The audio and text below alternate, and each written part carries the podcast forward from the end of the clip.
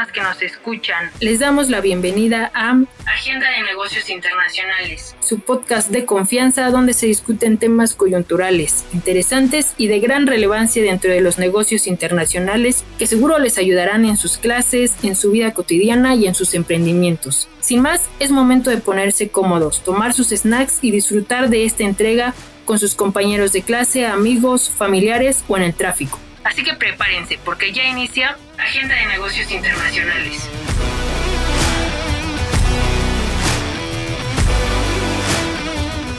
Saludos de nuevo brokers, estamos muy contentos de compartir con ustedes un nuevo episodio de Agenda de Negocios Internacionales. El día de hoy analizaremos algunos temas importantes en el mundo de los negocios internacionales, así como otros temas que se vayan desprendiendo de los mismos. Les saluda Aaron Miguel Hernández Martínez, colaborador del Observatorio Universitario de Negocios Internacionales, con el agrado de contar el día de hoy con dos colaboradoras de la UNI.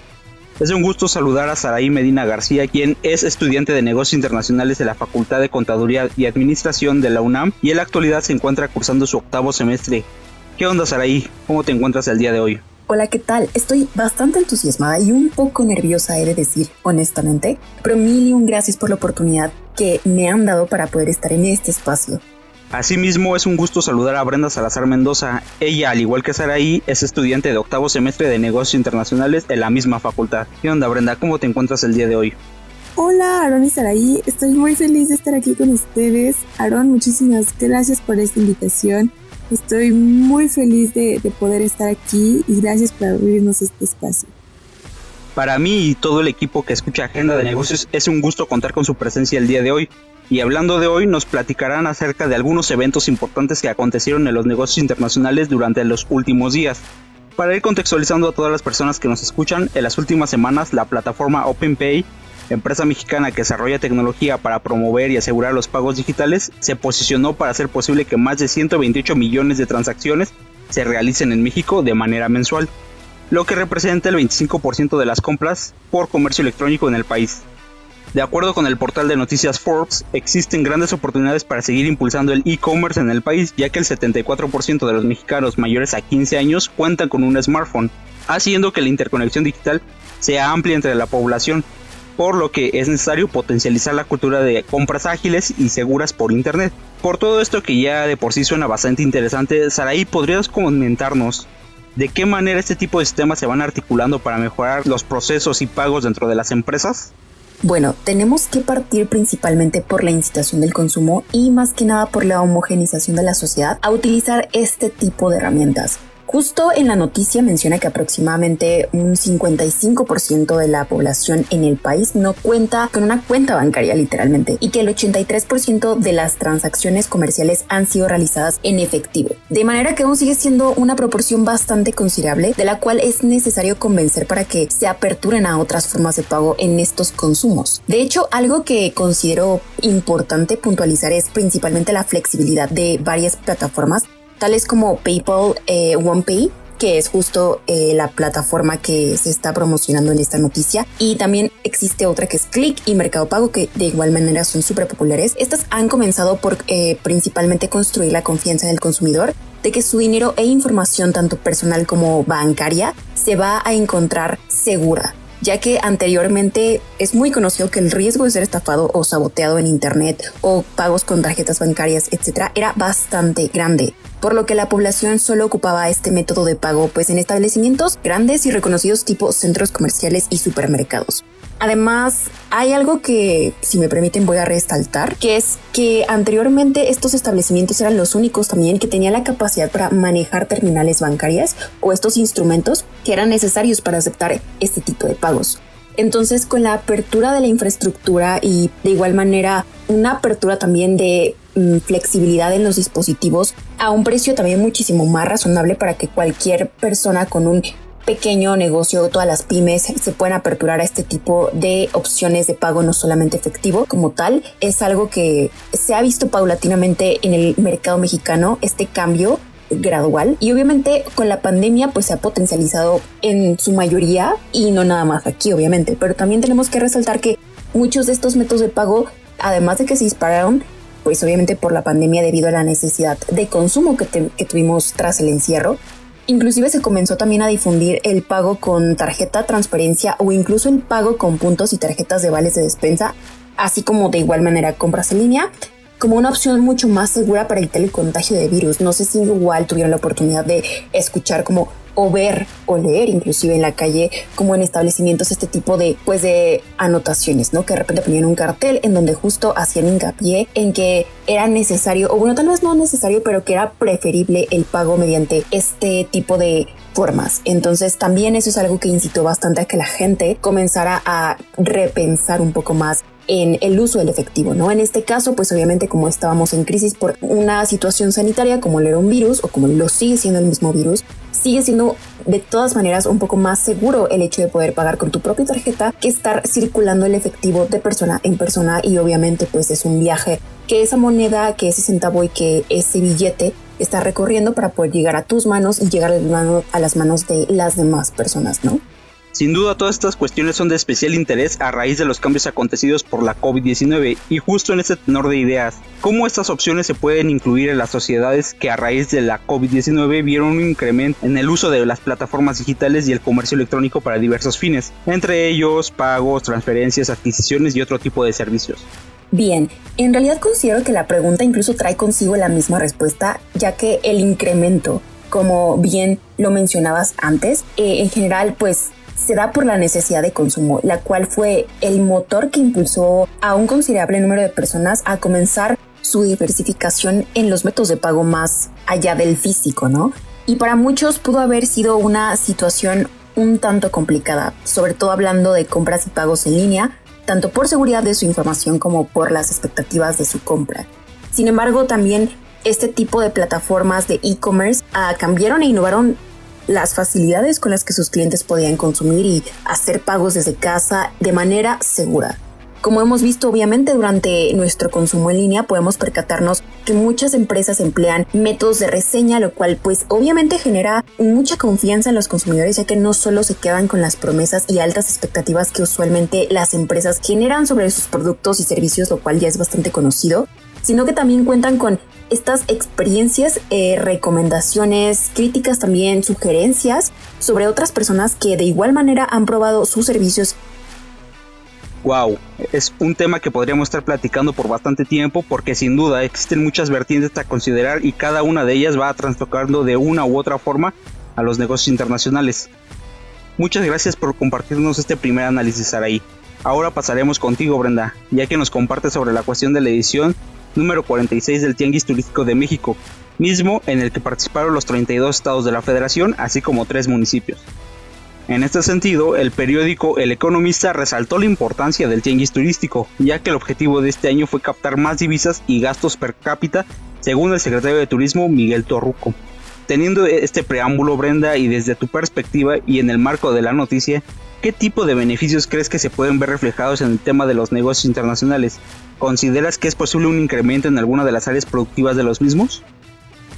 Bueno, claro que los beneficios económicos dentro del sector turístico es parte fundamental para la economía mexicana y creo que el poder tener estos eventos, el cual desglosen planes de acción y análisis sobre cómo está funcionando el sector, son fundamentales para entender en qué nos estamos especializando y qué es lo que estamos ofreciendo. Entonces, el tener estas medidas son importantes para que sigan creciendo y que se sigan desarrollando también estos planes internos, no solo para mejorar el sector, sino también para mejorar todo lo que está alrededor en su entorno.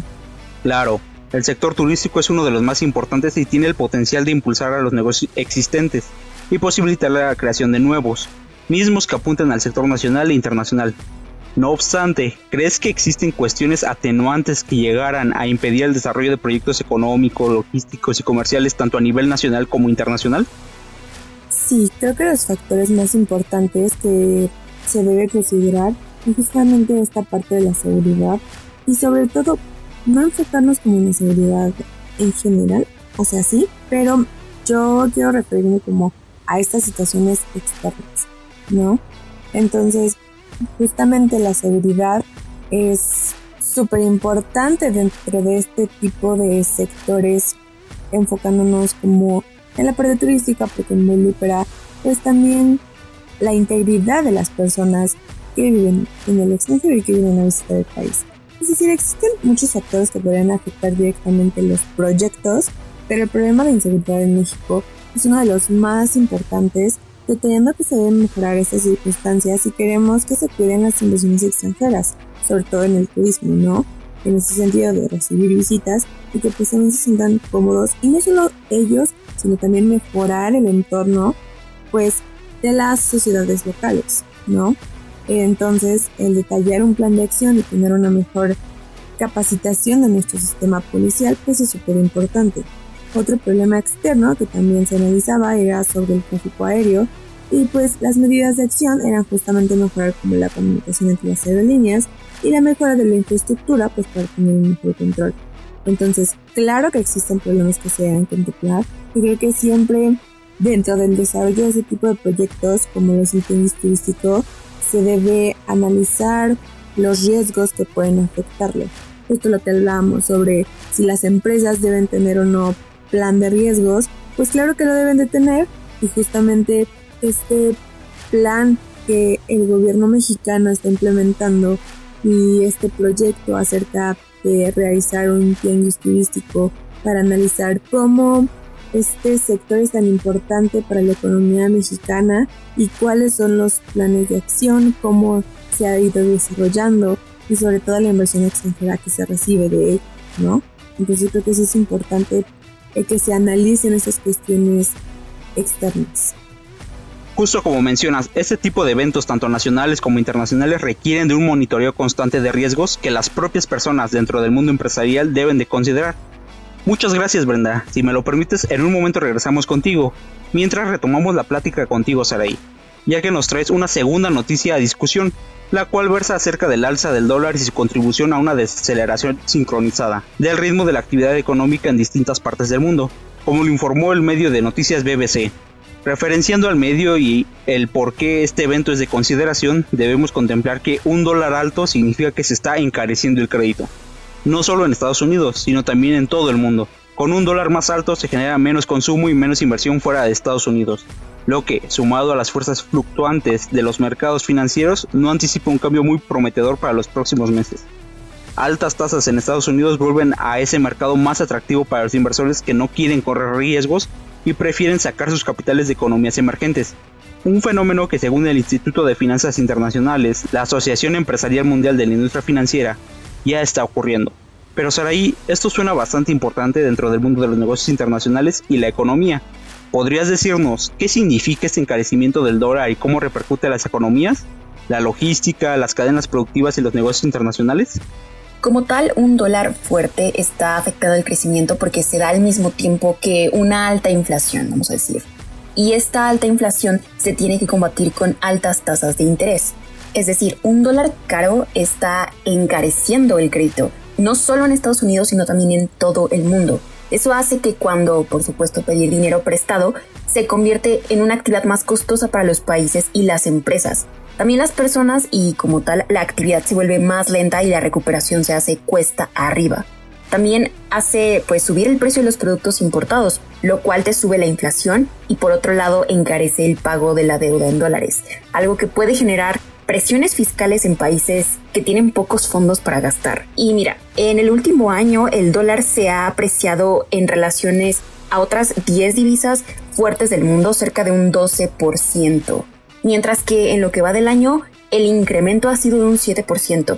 Y si lo comparamos con las mayores economías de la región de Latinoamérica entre 2021 y lo que va de este año, la moneda que más se ha devaluado es la Argentina, que tiene un menos 27% en la depreciación.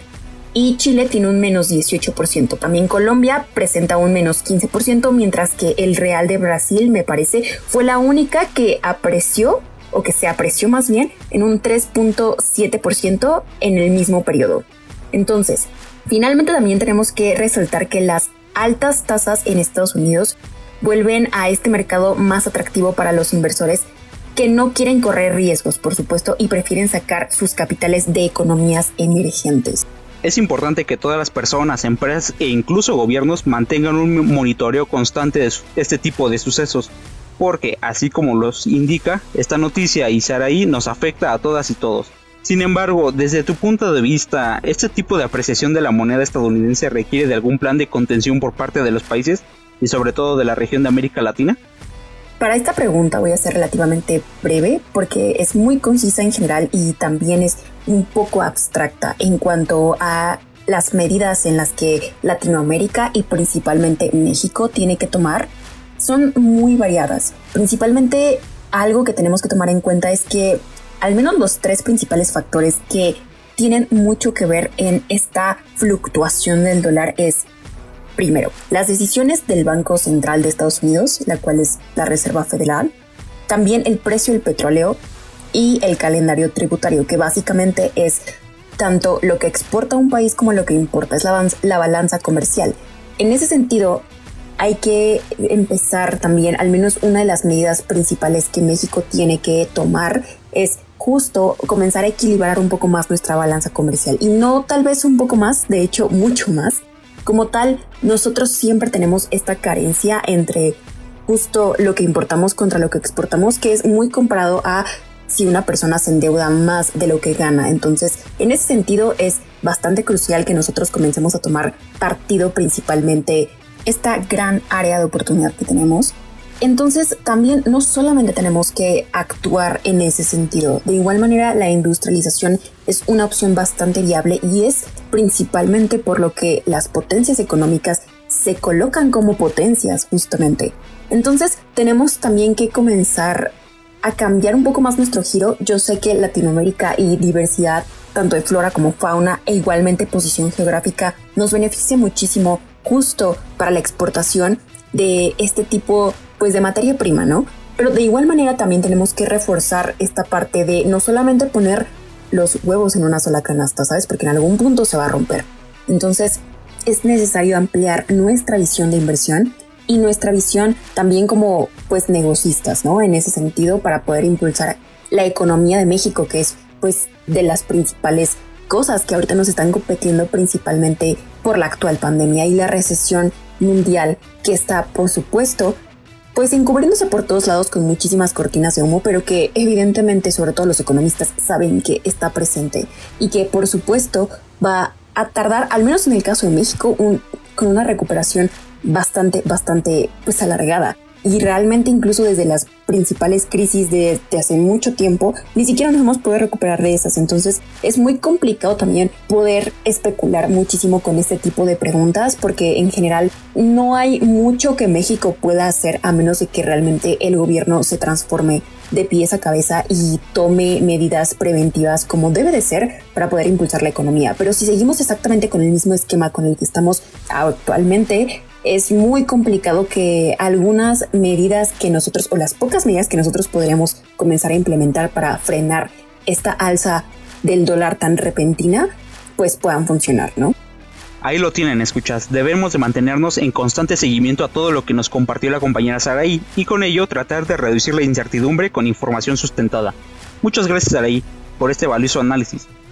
Ahora, para ir perfilando el final de esta serie de noticias y análisis coyunturales que nos han presentado tanto Brenda como Saraí, regresamos contigo Brenda, que nos traes una noticia bastante interesante ya que nos expones los llamados cisnes negros, los cuales es posible definirlos como la sucesión de acontecimientos inesperados y de gran impacto para la sociedad y con base en el portal español Estrategias de Inversión, la aparición recurrente de estas figuras implica que radicalmente existe una alteración en la gestión de riesgos en las empresas, de acuerdo con la encuesta mundial de riesgos de 2022 elaborada por PwC, la inestabilidad de los mercados, los nuevos modelos de negocios, los ciberataques, los cambios externos como la pandemia y las cuestiones geopolíticas son, por este orden, las cinco grandes amenazas a las que se enfrentan las compañías en 2022 y que pueden impactar directamente en su capacidad para generar ingresos.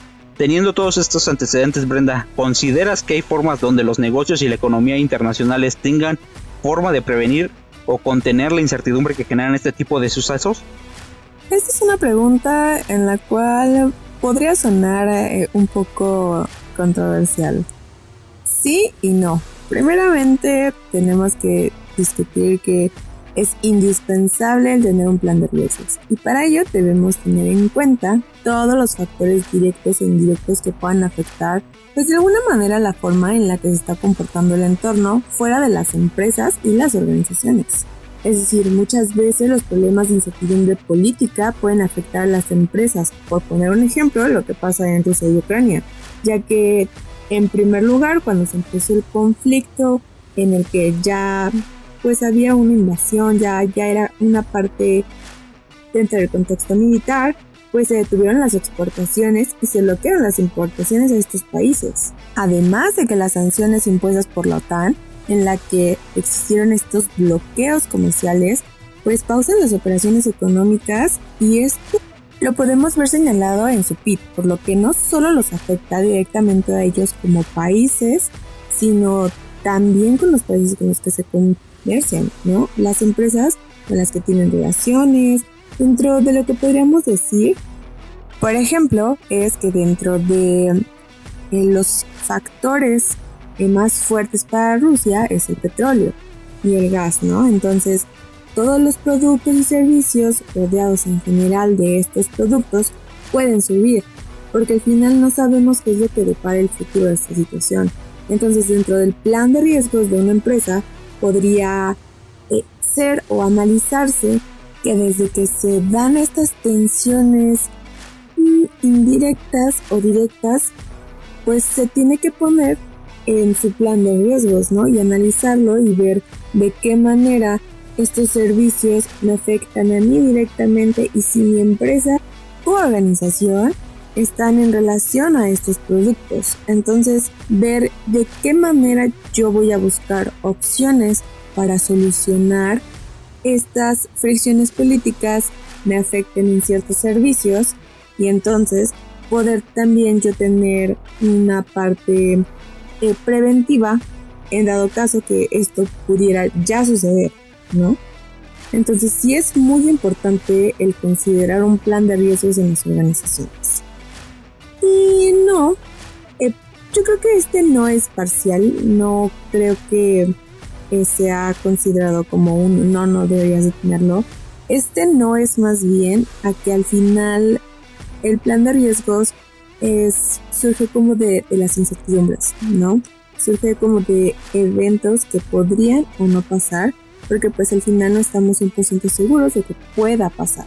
Entonces, este no es meramente eh, cuando ya están sucediendo las cosas y de qué manera nosotros vamos a solucionarlo, porque al final el plan de riesgos no es algo que se tenga que seguir aquí de la ley, sino es un apoyo para ver cómo vamos a enfrentar la situación real, ¿no? Al final puede generar diversas situaciones en las que no vamos a saber controlarlas y entonces ahí cuando tenemos que desarrollar esas habilidades de resolución inmediata, ¿no?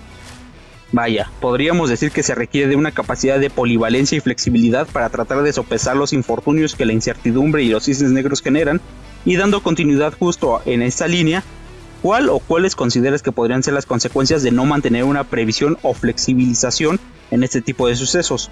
¿Las empresas e inversionistas tienen algún mecanismo que pueda respaldarlos? Creo que las afectaciones que se entienden son claras, ¿no? tanto económicas como internas, ya que si no tenemos un plan de riesgos, no podremos solucionar los problemas que se vayan presentando por diferentes situaciones. Y esto al final representa en calidad de dinero pérdidas. Se presentan también problemas legales, económicos, también podría afectar el entorno interno de la organización, poniendo en riesgo pues el ambiente laboral, la presencia y sobre todo también esta parte de credibilidad, ¿no? Ya que un plan de riesgos nos va a ayudar muchísimo a que estemos preparados para cualquier tipo de situación que se presente y que pueda afectar directamente a la empresa, ¿no? Entonces creo que sí es súper importante que las empresas tengan este tipo de análisis. Y de hecho creo que se ha estado desarrollando muchísimo el incluir la tecnología como parte preventiva para los riesgos. ¿no? En, creo que el a lo mejor mejorar la infraestructura tecnológica, el contratar este tipo de programas que nos ayuden a visibilizar y ser un poco más flexibles como en este tipo de situaciones. Por supuesto, este tema requiere de una vigilancia constante y especial atención por la forma en que se incrusta en diferentes actividades económicas, financieras y sus respectivas repercusiones dentro de las organizaciones. Antes de finalizar nuestro episodio del día de hoy, me gustaría saber si tienen alguna reflexión acerca de los temas analizados. Para empezar esta serie de reflexiones, me gustaría partir contigo, Saraí. Claro que sí. La verdad es que es un poco variado. Justo los temas que estoy tocando tienen, pues sí que ver, pero son dos panoramas bastante diferentes. Pero justo tratando de hacer este nexo es si tú estás tratando de comenzar a diversificar tus métodos de pago, también es muy importante que sepas y aprendas a informarte con medios confiables como tal para que aprendamos a tomar decisiones muchísimo más racionales en este sentido, ¿no? No solamente porque a lo mejor di la estadística de que solamente el 55% de la población de México cuenta con justo tarjetas bancarias, etcétera, no quiere decir que solamente nos vamos a ir ciegamente por cualquier banco, a lo mejor, en el sentido a lo mejor de abrir una cuenta de nómina, no hay ningún problema, ¿no? Pero a lo mejor si queremos tarjetas de crédito, ver un poco más los beneficios que los bancos nos están otorgando, ver las tasas de interés que nos están cobrando, todo este tipo de cosas que realmente, pues una vez que nos informamos lo suficiente nos damos cuenta que no está tan difícil, pero simplemente es dar ese paso. Entonces es en conjunto con eso y también a lo mejor si tú eres una persona que está tratando de invertir o que también busca iniciar su propio negocio o impulsar inclusive una empresa, estaría súper genial que también comenzarás a un poco más generar esta conciencia colectiva sobre el impulso de la economía y tal vez tratar de pues dar un giro un poco más drástico en el enfoque de los comercios aquí en México, ¿no? Como lo comentábamos muy bien, la agricultura sí es un sector bastante fuerte, sin embargo es un sector que realmente no deja tanta retribución como se supone que cualquier otra industria o más bien cualquier otro sector, principalmente industrial, es lo que quería decir, es lo que deja, ¿no? O sea, y es lo que principalmente potencializa a las naciones.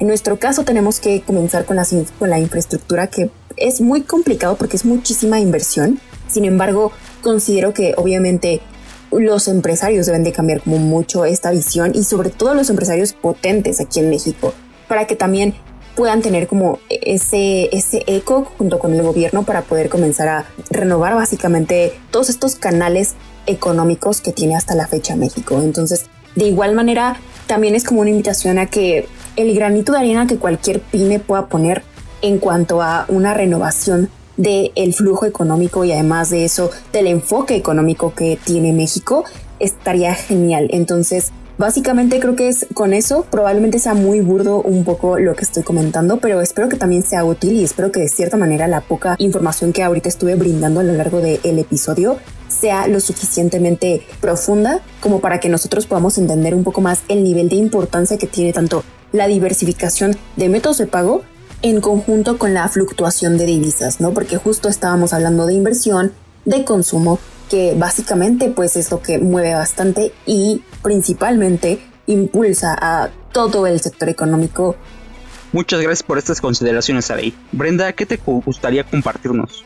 Finalmente, creo que la parte de riesgos en las empresas y los planes de acción que se están realizando son súper importantes, eh, tomarlos en consideración y realizarlos, ¿no? Creo que lo he reiterado eh, a lo largo del programa que es súper importante que las empresas lo realicen, ¿no? Al final, visualizar estos problemas y ver cómo nos afectan directamente, pues es seguir avanzando y ver todo, todo este plan, ¿no? Ver los escenarios y el contexto actual en el que estamos. Porque al final, pues estas situaciones aún no suceden, pero sí son un gran apoyo para saber cómo poder resolverlas en el futuro. Y sobre todo, también el seguir avanzando y mantenerse vigentes dentro del mercado. De nueva cuenta les agradezco por compartirnos sus análisis y tiempo en este espacio. Sin duda todos estos temas tan coyunturales son de interés para todas las personas que se encuentran interesadas en saber de los negocios internacionales y su interacción con el ambiente que nos rodea y que rodea sus actividades. ¿Algo más que les gustaría agregar? De nueva cuenta, muchísimas gracias por la invitación. La verdad es que estoy muy contenta de poder compartir estas pequeñas investigaciones pues en esta sección, ¿no? Tener la oportunidad de nueva cuenta de estar aquí y sobre todo de poder formar parte de este proyecto. Honestamente, para mí, muchas cosas que puedan aportarle a la UNAM y que vengan de la UNAM en general me hacen muy feliz. Entonces, muchísimas, muchísimas gracias por permitirme eh, compartir esta sección con ustedes. Muchísimas gracias por esta invitación, de verdad estoy muy contenta de poder haber compartido este espacio con ustedes. y a todos ustedes por escucharnos. De verdad, muchísimas gracias. Quisiera aprovechar también este momento para invitarlos a que nos escuchen en Resonancias, un programa que actualmente está en su primera temporada y habla sobre diferentes aspectos dentro de la economía y geopolítica en la industria de la moda. Muchísimas gracias por escucharnos. Hasta luego. Ahí lo tienen. No olviden escuchar el programa Resonancias para saber más acerca de estos temas que nos comenta Brenda y escuchar sobre los diferentes análisis que realizan. El enlace se lo dejaremos en la descripción de este episodio, el cual lo redirigirá al episodio más reciente que tienen en este programa. Y no olviden de seguir escuchándonos en las diferentes plataformas y seguir al Observatorio Universitario de Negocios Internacionales en todas sus redes, las cuales también se ubican en la descripción. Yo soy Aaron Hernández y este fue otro episodio de Agenda de Negocios Internacionales. Hasta la próxima.